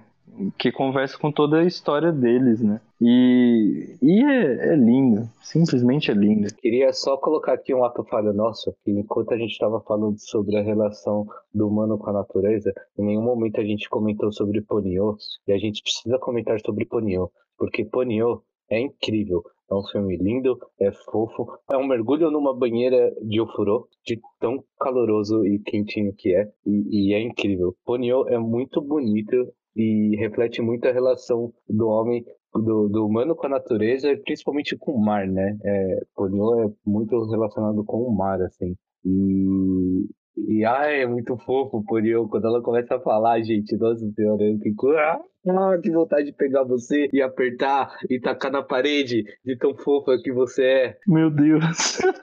é lindíssima a história de Poniô, né? É lindíssima. Esse conto que é esse animal, né, do mar que se torna uma criança e vai tendo essa relação com uma outra criança humana, né? É, é muito é quase meio que invertido, né? É, enfim, não é um humano se relacion... é um humano se relacionando com a natureza, mas o protagonista ele saiu da natureza, né? É quase como se no Totoro o Totoro fosse o protagonista e ele fosse se relacionar com os humanos. Mas é, é, é muito bonito mesmo. E eu acho isso muito interessante. Eu não lembro agora de quem que é Ponyo, se é do Miyazaki ou se é do Takahata, mas eu acho que a narrativa desses dois dois diretores. É do Miyazaki. É do Miyazaki? Pode crer. É, eu acho que a narrativa desses dois diretores, ela tá muito. É, é, fica muito clara, assim, quando você pega para analisar e ver em sequência, assim, as produções de cada um deles, né? A gente comentou em vários momentos que o, que o Miyazaki tem as suas particularidades, né? E que o Takahata também tem as suas, né? Mas é, eu acho que a narrativa do Estúdio Ghibli como um todo, ela passa pela narrativa desses dois homens, né? E é, é complicado. É... Não, acho que não, complicado não é a palavra.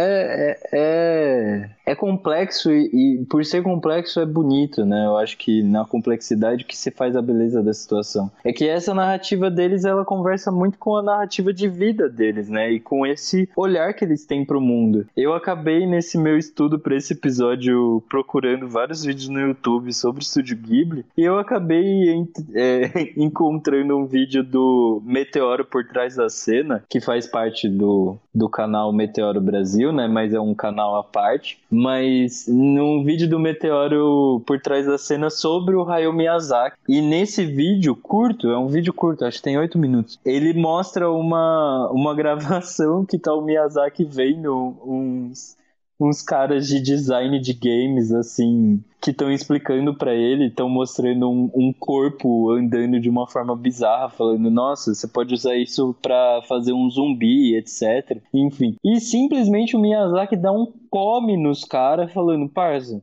esse corpo que vocês estão me mostrando, que ele tá se rastejando e tá se contorcendo, ele não tem noção do que é sofrimento, do que é sofrimento humano, sabe? Tipo, pelo amor de Deus, vamos ter um pouco de humanidade, sabe? Tipo, com a nossa produção. É quase como, como um grito, assim, de socorro que ele tá dando e que a gente comentou um pouco, né, no, ao longo do episódio, né, que o, que o Miyazaki tem muito essa visão. Acredito que foi a Thaís que comentou até, né, que é muito isso, assim, tipo, poxa, a gente é, para de se preocupar com a, a, nossa humanidade dentro desse universo tão animado que a gente vai começar a fazer coisas que não tem nem mais relação com a nossa vida, sabe? E isso deve ser preservado, então é muito foda que o estúdio Ghibli ele ele faça esse trabalho, ele se ponha à disposição a fazer esse trabalho, né? E que o Isao Takahata ele defende também, acho que esse discurso, mas de outras formas, mostrando realidades e mostrando folclores, assim. E de como isso é cruel e bonito ao mesmo tempo, nesses dois discursos, entre a realidade e o folclore. É, é eu, eu acabei assistindo esse vídeo também, mas faz um tempo já. E você falando, eu acabei lembrando. E e realmente, né, se for parar pensar assim, tipo, é, eu lembro que, que ele fala alguma coisa dele ir visitar um amigo dele, né, que, que tem que tem deficiência, que é portador de deficiência, e, e ele fala assim, pô, é, é repugnante isso e não vou trazer isso para os filmes porque é sofrido, sabe? Tipo, e, e não é não é para ser nas quando quando eles mostram algum sofrimento, é, eles vão muito mais para um sofrimento emocional e, e, eles têm um cuidado, eu acho que é um cuidado principalmente por conta da cultura japonesa, assim, de, de como eles vão retratar esse sofrimento, sabe?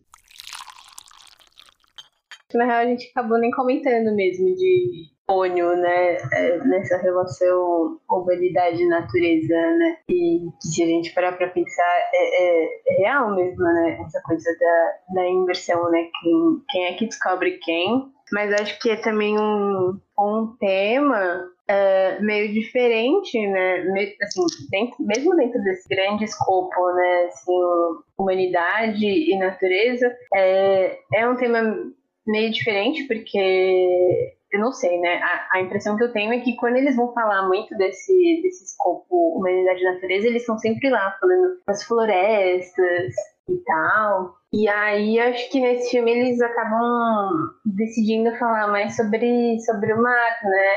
É, e acho que sempre bom para lembrar né, é, de como a gente também enxerga o mar como, como potência criativa, né? E, e acho que não à toa, né? Que o filme é mais sobre crianças bem pequenas, assim, né?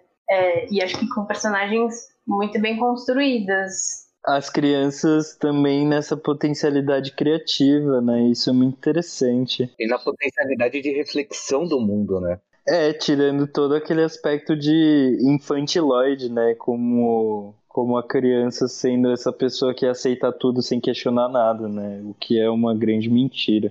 É, mano, tipo, se a gente for pensar, sei lá, né? A Polio, ela, enfim, o pai dela tá lá falando, mano, você não vai sair pros lugares, e ela tá tipo, ah, eu tô nem aí, eu vou sair sim, e, e, se eu tiver que criar perna para isso, eu vou criar, porque eu quero conhecer o mundo. Eu não sei, né? Mas assim, pensando agora, tipo, nesse sentido, acho que a, a Pônio lembra um pouco a história da pequena sereia, né? Tudo bem, né? Com desfechos bem diferentes, mas, mas acho que nessa coisa de, de descobrir o que tem lá fora, né? Que é é muito, sei lá, né, das crianças isso.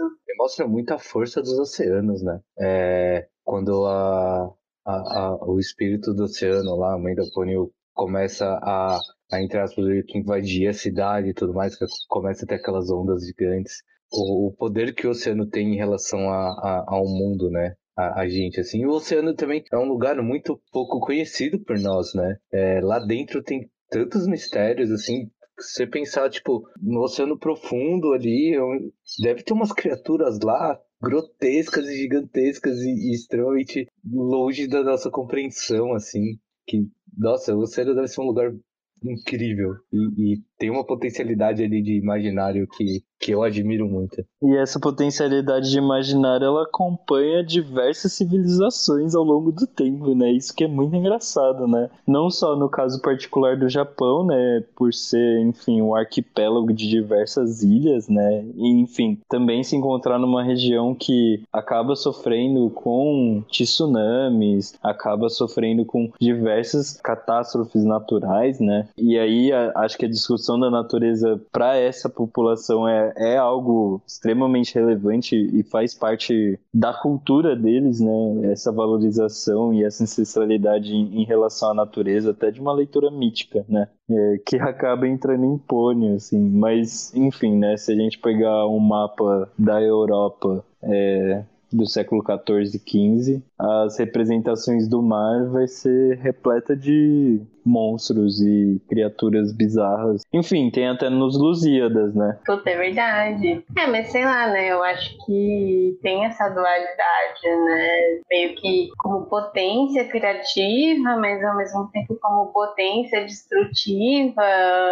E não sei, né? Às vezes é uma coisa meio tipo potência criativa para se vir uma potência destrutiva para se vir uma potência criativa né? E, e, não sei, né, meu? Acho que não é toa que a gente tem essa coisa do, do imaginário do mar, né? Acho que antes de se pensar, tipo, o que é que tinha, né, é, sei lá, no mar. E, sei lá, nesse, acho que é bom até lembrar que, enfim, o fundo do mar é menos conhecido do que a superfície de Marte.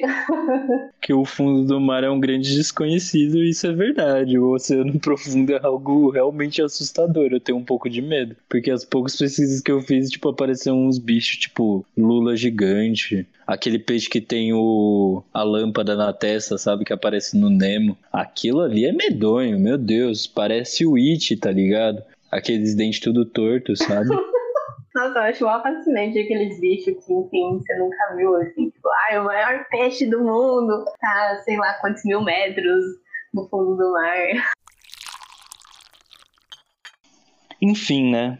A gente falou, falou, falou e, e acho que isso tudo só expressa um pouco de como a gente citou o quanto o Estúdio Ghibli ele tem essa abertura, assim, não só dentro da própria produção, mas abertura de assuntos, temas, histórias, relações, enfim, conhecimentos que essas produções possibilitam, assim, e que, enfim, quebra com diversos parâmetros que a gente coloca quando é, dá de cara e vê um bichinho fofinho como Totoro, sabe, que é o próprio símbolo do estúdio, tipo, a complexidade que você tem e você encara ao ver todas essas animações que se encontram no catálogo do estúdio é, é de algo inimaginável, assim, e eu acho que isso se resume um pouco até a brincadeira do que é o conhecimento, assim. É, sempre vai ter alguma relação a mais, é, alguma coisa para incluir. Quando a gente assiste filmes como esse, que tem essa sensibilidade, que tem essa dedicação para expor é, sentimentos humanos da forma mais humanizada possível, ou seja, da forma mais concreta, ou seja, próxima também o possível. Então, Acho que esse é um episódio de declaração de amor, assim, ao Estúdio Ghibli. E o nosso carinho também, por tudo que esses caras fizeram e estão fazendo, né? E, enfim, é um abraço no coração ver até os filmes mais tristes do Estúdio Ghibli, porque é, é de uma beleza ímpar, é de uma beleza ímpar. Todas essas animações do Estúdio Ghibli eu acho que me tocam de alguma maneira e me fazem refletir muito que a gente falou sobre amadurecimento e essa relação do humano com a natureza é algo que me influenciou muito, inclusive nas, em algumas produções artísticas que eu faço. E acabo trazendo e tendo isso muito como referência na hora que eu vou produzir algumas coisas e na hora que eu vou abordar uh, alguns temas nas minhas, nas minhas próprias produções. Né? É, a gente acabou falando muito pouco do Toshio e Suzuki, ele, ele foi um produtor e é, atuou como CEO, é, hoje ele é gerente geral e, e, ele é uma figura muito importante lá dentro. É, a gente acaba sempre lembrando muito de diretores, dos diretores e roteiristas, principalmente do, do Miyazaki, do Isao e do Takahata, mas a, e a gente acaba esquecendo um pouco da importância que um produtor pode ter numa obra dessas, de fazer os prazos e cobrar a, as entregas e etc. Então o Toshio também é uma figura muito importante e junto com, com Hayao Miyazaki e o Isao Takahata ele foi um dos fundadores e, e um dos pilares ali do, do estúdio. É, então, acho que é, sei lá, né, para todo mundo que cresceu assistindo os filmes do, do Estúdio Ghibli, é, isso acho que deve ter tido uma, uma importância muito grande, né? Acho que para mim também teve, assim, é, sei lá, acho que na forma de pensar o mundo, né, e, e um pouco de, de pensar, sei lá, que mundo que quer construir e, enfim, acho que hoje também, sei lá, tem muitas influências para mim ainda, é, sei lá, no meu projeto paralelo de, de aquarelas, por exemplo, mas acho que também é, é da, que da forma que eu tento também, sei lá, contar histórias para as pessoas e, e, e refletir, é, sei lá, em qual é o meu lugar, acho que é, sei lá, nesse plano. Eu queria iniciar essas indicações lembrando uma frase que me marcou muito quando eu vi Porco Rosso, porque em dado momento do filme, o Porco Rosso ele vira para um amigo da aviação dele e fala: "Eu prefiro ser um porco do que um fascista". E pensando um pouco nisso, eu queria indicar um livro do Leandro Konder, que é bem, enfim, né, minhas indicações vão sempre nessa linha, né? Bem teórico mesmo. Mas o Leandro Konder ele faz um trabalho de retomada e de resumo também de diversos pensadores que seguem a linha marxista é, e na sua relação de explicação e pesquisa com a arte. Então, o nome do livro é Os Marxistas e a Arte, do Leandro Konder. Ele é da editora Expressão Popular e faz parte de uma coleção chamada Arte e Sociedade. Vale muito a pena. O subtítulo do livro é um breve estudo histórico crítico de algumas tendências da estética marxista. E, enfim, ao longo do programa a gente até comentou, né, um pouco, muito focado no Benjamin, no Walter Benjamin, mas também teve a Hannah Arendt, né, citado pela Thaís, que foi brilhantemente citada. E é isso, fica aqui a minha dica de hoje. Eu vou dar uma indicação que não sei se também vai ter muito a ver com o episódio, mas é um livro de tirinhas, por assim dizer, que tá, né, só tem em inglês, mas chama The Panic Fables, é, de um autor chileno chamado Alejandro Jodorowsky. Ele, na real, é, é um cineasta, né? E aí teve uma época da vida dele que ele publicava algumas tirinhas em alguns jornais. E aí nessas tirinhas ele, na verdade, falava mais um pouco do, do pessimismo dele e, e das reflexões dele sobre, sei lá, qual é o sentido da vida. Mas acho que teve uma hora também que ele meio que se cansou disso e, e, ele percebeu que ele precisava mostrar um lado um pouco mais, mais positivo da vida, né? E aí, aos poucos, ele também começou a incorporar nas tirinhas é, umas, uns ensinamentos sobre, sei lá, budismo e, e simbologia sagrada. É um livro de uma editora que chama Park Street Press. Acho que dá para achar na Amazon, mas é bem fácil também de achar no Google as tirinhas dele. É, e acho que fala de umas questões assim da vida mesmo, né, que lá, a gente pode refletir. É isso. Eu vou fazer indicação de um documentário, é, Yumi no Kyoki no Okuku. É, acho que o título em, no Brasil foi Estúdio Ghibli, Reino de Sonhos e Loucura. É um documentário da Mami Tsunada, que foi lançado em 2013 no Japão enfim, é um documentário que acompanha a rotina é, do, estúdio, do estúdio Ghibli durante a produção de Kaguya e Vidas ao Vento. Se vocês procurarem na internet, vocês devem encontrar. É um documentário muito, muito legal, assim, que, que mostra como como foram essas um pouco de como foram essas produções e a rotina do dia a dia dentro do estúdio Ghibli. É uma coisa muito legal de estar tá acompanhando como estúdios de animação funcionam. E também fica aqui né a indicação acho que geral de assistir todos os filmes do estúdio Ghibli. Tem 21 obras deles disponível na Netflix então fica fácil aí de encontrar para assistir e Túmulo dos Vagalumes está disponível no próprio YouTube, então é fácil também de achar, não é tão difícil. E aqui fica também o nosso momento de auto merchan. Então, Thaís, a gente convida você para falar um pouco das suas redes sociais, seus projetos, enfim, o que você está fazendo. E é isso, passar para a galera também te seguir. Ah, legal. Então, basicamente a minha lá, existência virtual é no Instagram, vocês podem me achar, é, só procurar Thaís Murraci, T-H-Y, então vocês não vão achar. É, ou vocês também podem procurar, sei lá, o perfil é, do meu projeto paralelo de aquarelas, que é Beyoncé Studio, tudo junto, né? Fica, é uma referência, sei lá, à quarta geração da, da diáspora de imigrantes japoneses no Brasil. E Acho que vocês também podem me achar no Behance. É, só jogar Behance no, no Google e aí arroba, arroba não, barra Thaís B, com T-H-Y também. É isso. Bem, como vocês já estão carecas de saber, as nossas redes sociais elas sempre aparecem na descrição é, dos vídeos, né? Mas eu na minha existência digital. Eu achei esse termo muito bom. Na minha existência virtual ou digital, me encontro como Pedro Zepa, mais especificamente no Twitter e no Instagram. Eu faço stories em todos os lugares aí vocês me encontram como Sete Stories, principalmente no Instagram, Twitter e na Twitch TV. Estamos aí produzindo arte e conteúdo. Preciso ser mais responsável em relação a isso, porque eu sou, nossa, eu sou muito é, negligente e eu esqueço muitas vezes de postar as coisas que eu ando produzindo e etc. Preciso ser um pouco mais responsável com essa parte, mas enfim. Tamo aí pra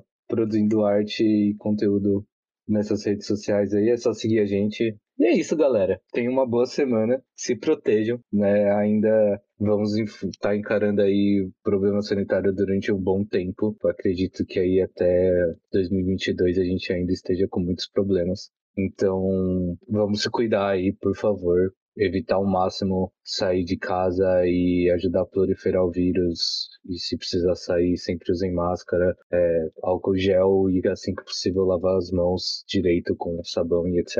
Por favor, se protejam. Por favor, evitem a voltar a frequentar lugares muito cheios. e etc. Lembre-se que vocês precisam privar não só pelas suas próprias vidas, mas pelas vidas dos outros também.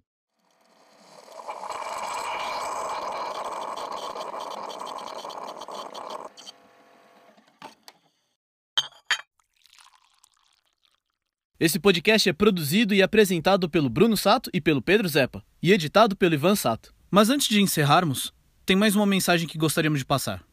Bom, gente, e agora a gente convida vocês a fazerem um minuto de silêncio em homenagem ao Isao Takahata, cofundador do Estúdio Ghibli. Ele dirigiu o Taro no Haka, que a gente comentou durante o programa, o Omoide Poporo, também, além de ter participação em várias outras produções dos filmes do Estúdio Ghibli. É, ele faleceu em 2018, no 5 de abril, por conta de um câncer no pulmão. E fica aqui nossa singela homenagem a ele.